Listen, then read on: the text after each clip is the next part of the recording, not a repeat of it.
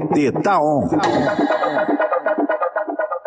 Juliana Cardoso começou sua militância política em Sapopemba, bairro da periferia da zona leste de São Paulo. Na escola, ela participou da formação do Grêmio Estudantil e depois atuou nas comunidades eclesiais de base e na Pastoral da Juventude. Ela foi eleita vereadora em 2000, 2008, aos 28 anos de idade, com 30 mil votos. Ela está no quarto mandato consecutivo em defesa dos direitos do povo e das mulheres das periferias urbanas que lutam pela própria sobrevivência e de suas famílias. Seja muito bem-vinda, vereadora, ao Jornal Rádio PT de hoje.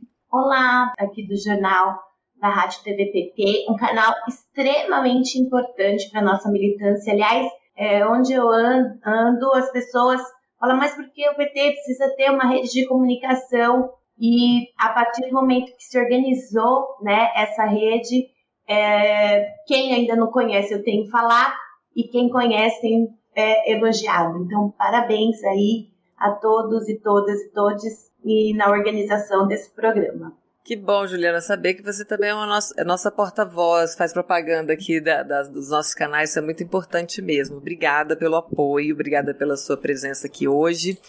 E como eu conversei também com a Mazé, que é uma mulher do campo, né, uma militante do, das trabalhadoras rurais, eu queria fazer a mesma pergunta para você também para começar. Qual é ou quais são os principais desafios para uma mulher hoje no parlamento? Primeiro eu quero dar um abraço aí para Amanda, né, que está aqui fazendo essa, essa entrevista. Um beijo carinhoso para Mazé, né, que a marcha ela é para nós um, uma esperança, uma luz e é muito importante quando as mulheres do campo se mobilizam, se organizam. Olha, é, bom, primeiro ser mulher já é uma resistência, né? Ser mulher já é um, um ato de sobrevivência. É, a gente vive num, numa sociedade ainda que é muito machista, né? Misógina. A gente tem ainda um longo processo para poder chegar na igualdade dos direitos entre homens e mulheres. E que é, até ainda a palavra feminismo em muitos lugares, se vê como o próprio demônio em pessoa. De tanto que as pessoas né, colocam como, é, como uma caça às bruxas. E a gente foi, começou a votar ontem, né, Amanda? Ontem que a gente começou a votar. E quando a gente começa a votar, é, há 90 anos, a gente ainda era obrigado que o marido concordasse no voto. Então, as mulheres tinham que ser casadas. Segundo, quando é, conseguimos avançar e aí tem que todas as mulheres e homens pudessem votar, a gente ainda demorou para chegar no parlamento, para que a gente pudesse ser votado, né? E pudesse ocupar esse espaço do parlamento. Portanto, as casas legislativas, elas não representam a maioria das mulheres, não representam é, nas cadeiras eleitas a metade da população que somos nós, por exemplo, né? É, e é um longo desafio. Então, quando você está é, nesse espaço, e muitas vezes sozinha, eu me elegi muito jovem, me elegi né, com 27 anos e assumi com 28. Meu aniversário é 22 de outubro. Eu, e as, as eleições sempre é dia entre 4 e 7 de outubro, né? Então, quando você, quando eu cheguei naquele espaço de homens brancos de meia idade, de classe média alta, poucos que estavam representando ali a classe trabalhadora, eu fui a única mulher é, de esquerda dos 55 vereadores. Então, meu desafio era gigantesco. Porém, é, eu ainda me senti muito cobrada e a gente não enxergava que a sociedade, né, que estava impondo para que eu me sentisse mal, para que eu me sentisse deslocada, para que eu não me sentisse à vontade naquela cadeira. E nos primeiros dois anos, Amanda, eu peguei uma gestão do Kassab que colocou em suas secretarias e subprefeituras os coronéis. Então você imagina o quanto foi uma dificuldade né, de fazer esse enfrentamento. É, em um momento que eu falei, gente, desculpa, não estou dando conta, não estou conseguindo é, estar nessa cadeira, porque o tempo todo fica a cobrança e, tipo, estancado na nossa na nossa testa, né? Eles fazem fazem acontecer estancar na nossa a incompetência, sendo que você não é. E aí você tem que subir a montanha três vezes andando na chuva e no sol quente para poder demonstrar que nós somos capazes. Só que aí eu fui entender que não era o problema da Juliana. Não era? As mulheres se reuniram, foi muito bacana nisso. Vamos conversar sobre isso. Não é porque você não está dando conta. É porque tem uma imposição desse machismo estrutural. Então você precisa enxergar isso para poder avançar. Então, as dificuldades é sempre tem barreiras. As dificuldades sempre são intensas, sempre são mais doloridas. O machismo faz com que, com que eles sejam violentos. E a gente muitas vezes tem que se transformar e reorganizar é, não só o discurso, mas a postura para poder avançar, que as mulheres possam estar nesse espaço de poder. A gente chega em alguns momentos no espaço de decisão, não são todos da Casa Legislativa, mas a gente avança para que a gente consiga chegar no espaço de poder e decisão. Quem sabe aqui na Câmara um dia Municipal de São Paulo, a gente tem uma mulher presidente da Câmara na maior cidade é, aqui sudeste. Então é isso. Acho que os desafios são esses. E os direitos humanos sempre fizeram muita parte, né, da sua pauta política, da sua vida, né, Juliana? Eu queria saber como é que você coloca é, o seu mandato a serviço de quem não tem voz. Como é que é o contato do seu mandato com as demandas populares? Bom, eu a minha trajetória, ela é uma trajetória de movimento social popular das comunidades eclesiais de base da Igreja Católica da Teologia da Libertação. Então, para quem não conhece, é, a gente pode enxergar Dom Paulo Evaristo Arnes, né?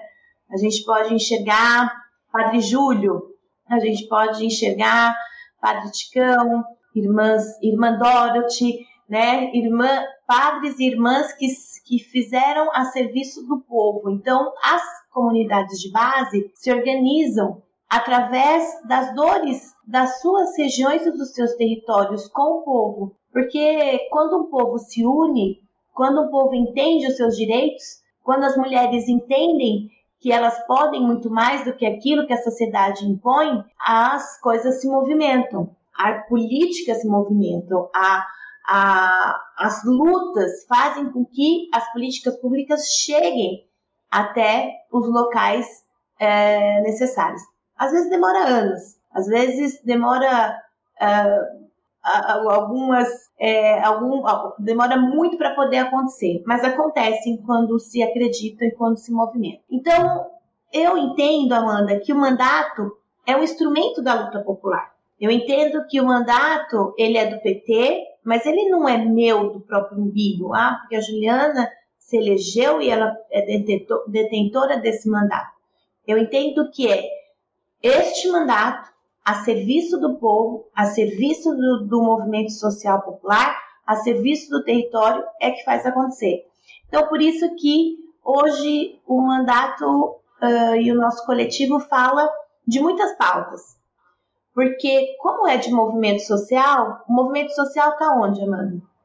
Ele está dentro dos conselhos municipais, ele está dentro das discussões principais orçamentárias e de leis né, na cidade e, acima de tudo, a comunidade é, também tem a sua necessidades de políticas públicas.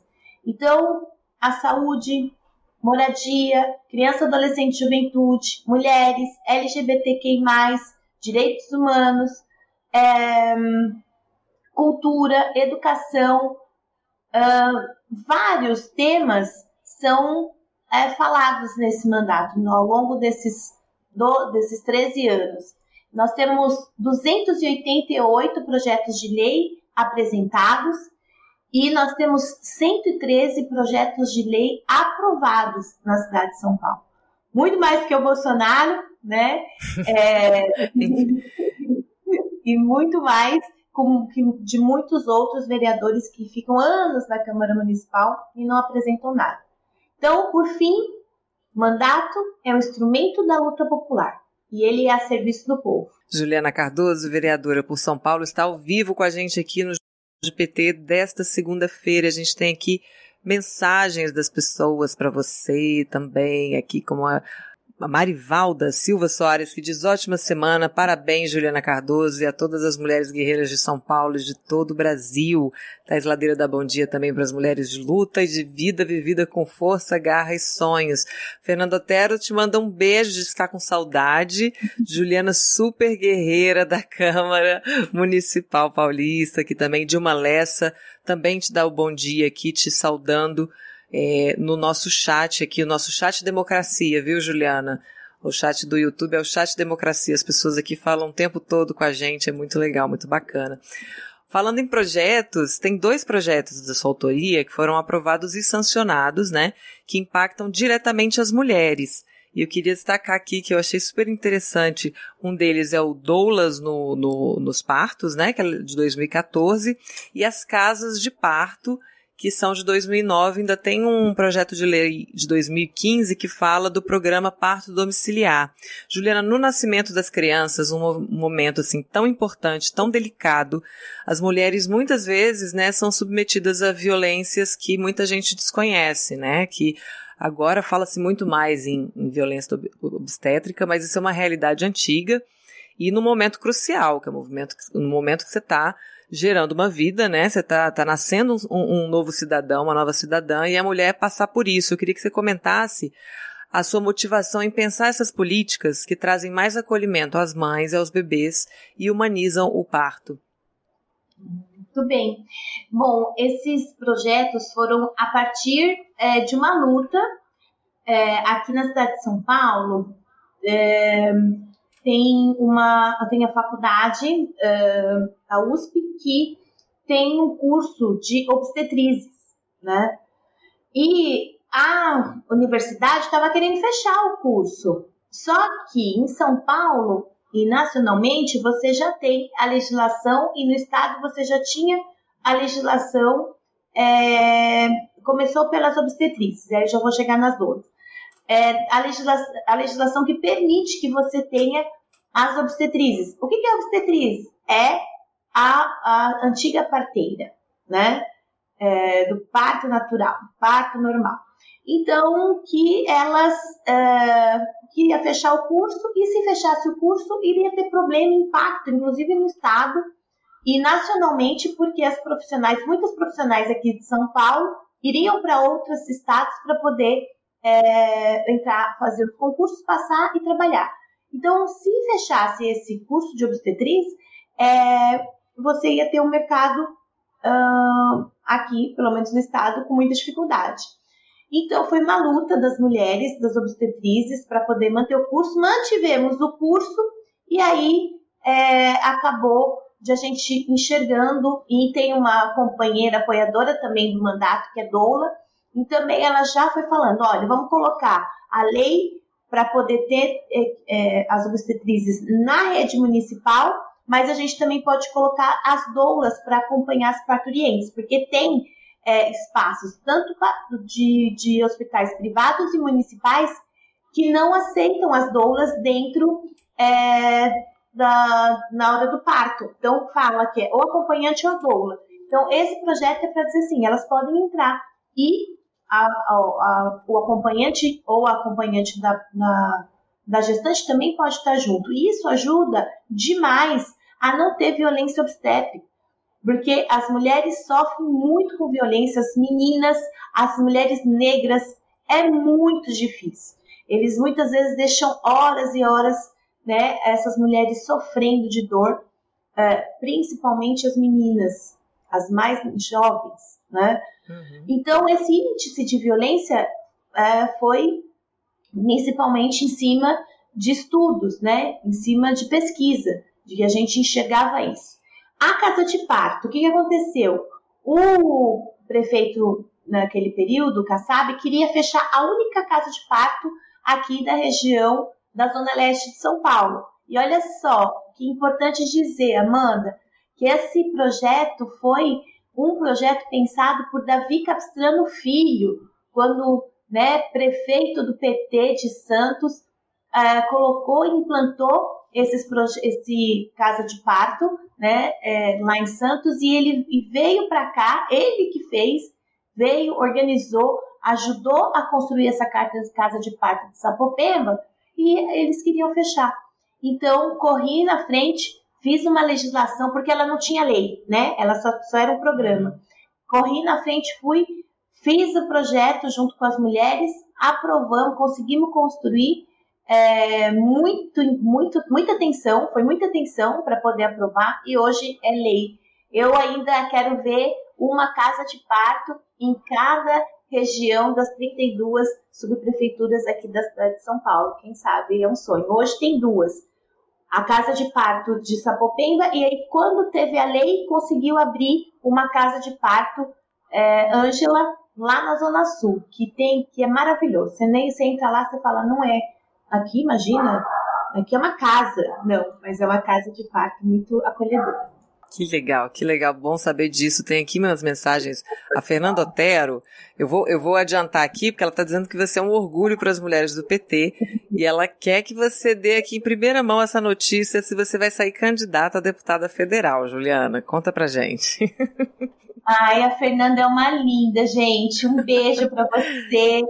É, saudades, saudades mesmo. E quando tiver ver se a gente conversa um pouquinho mais, Fê.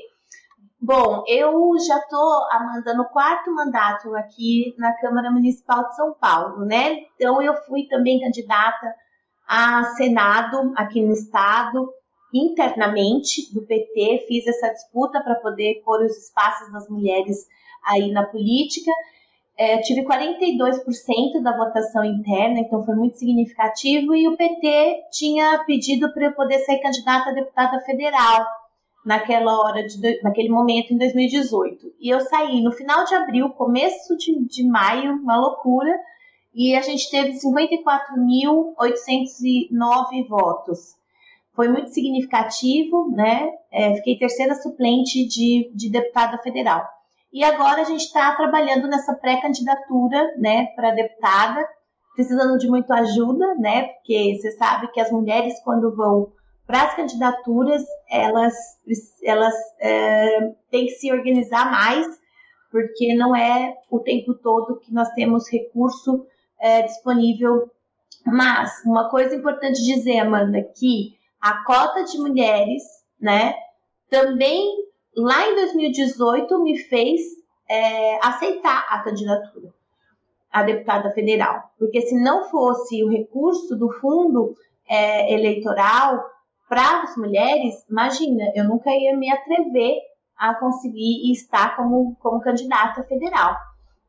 Então, isso sim é uma conquista das mulheres, uma conquista da paridade. O partido também tem uma conquista da paridade das mulheres e também quero aqui registrar que a minha participação na executiva nacional do PT, né, na gestão do Rui Falcão, também só foi possível por conta da paridade.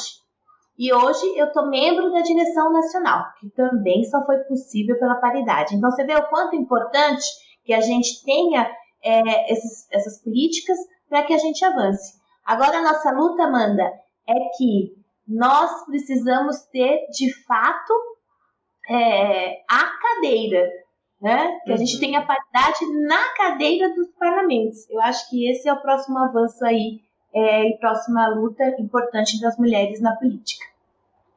É, a deputada federal Erika Cocai falou a mesma coisa quando a gente conversou aqui na semana passada. Ela falou a paridade agora tem que ser de cadeira, não dá mais para ser só de uhum. candidatura, né? A Mari Moreno aqui, que é uma grande admiradora sua, está falando que esse mandato é muito atento às pautas que necessitam de muita luta para as conquistas do povo. É, diz que precisamos de você no Congresso Nacional uhum. para ajudar o Lula a governar o país. A Juliana faz a diferença onde quer que ela esteja. Olha aí, Mari Moreno dizendo que você orgulha e representa muito as mulheres de São Paulo. Muito obrigada, Juliana, pela sua participação aqui hoje. Fico muito feliz de conhecer, não te conhecia, foi muito bom ter essa conversa com você e esse espaço está aberto aqui para você voltar mais vezes. Principalmente Sim. quando nossa candidatura já tiver tudo oficializado, a gente quer você aqui também para falar da sua plataforma para esse ano de 2022. Muito bem, mas é, já adianto, o que a gente quer é que as mulheres tenham direito à voz e tenham dignidade de vida. Chega de tanta violência, chega de tanto machismo, a gente quer igualdade de direitos.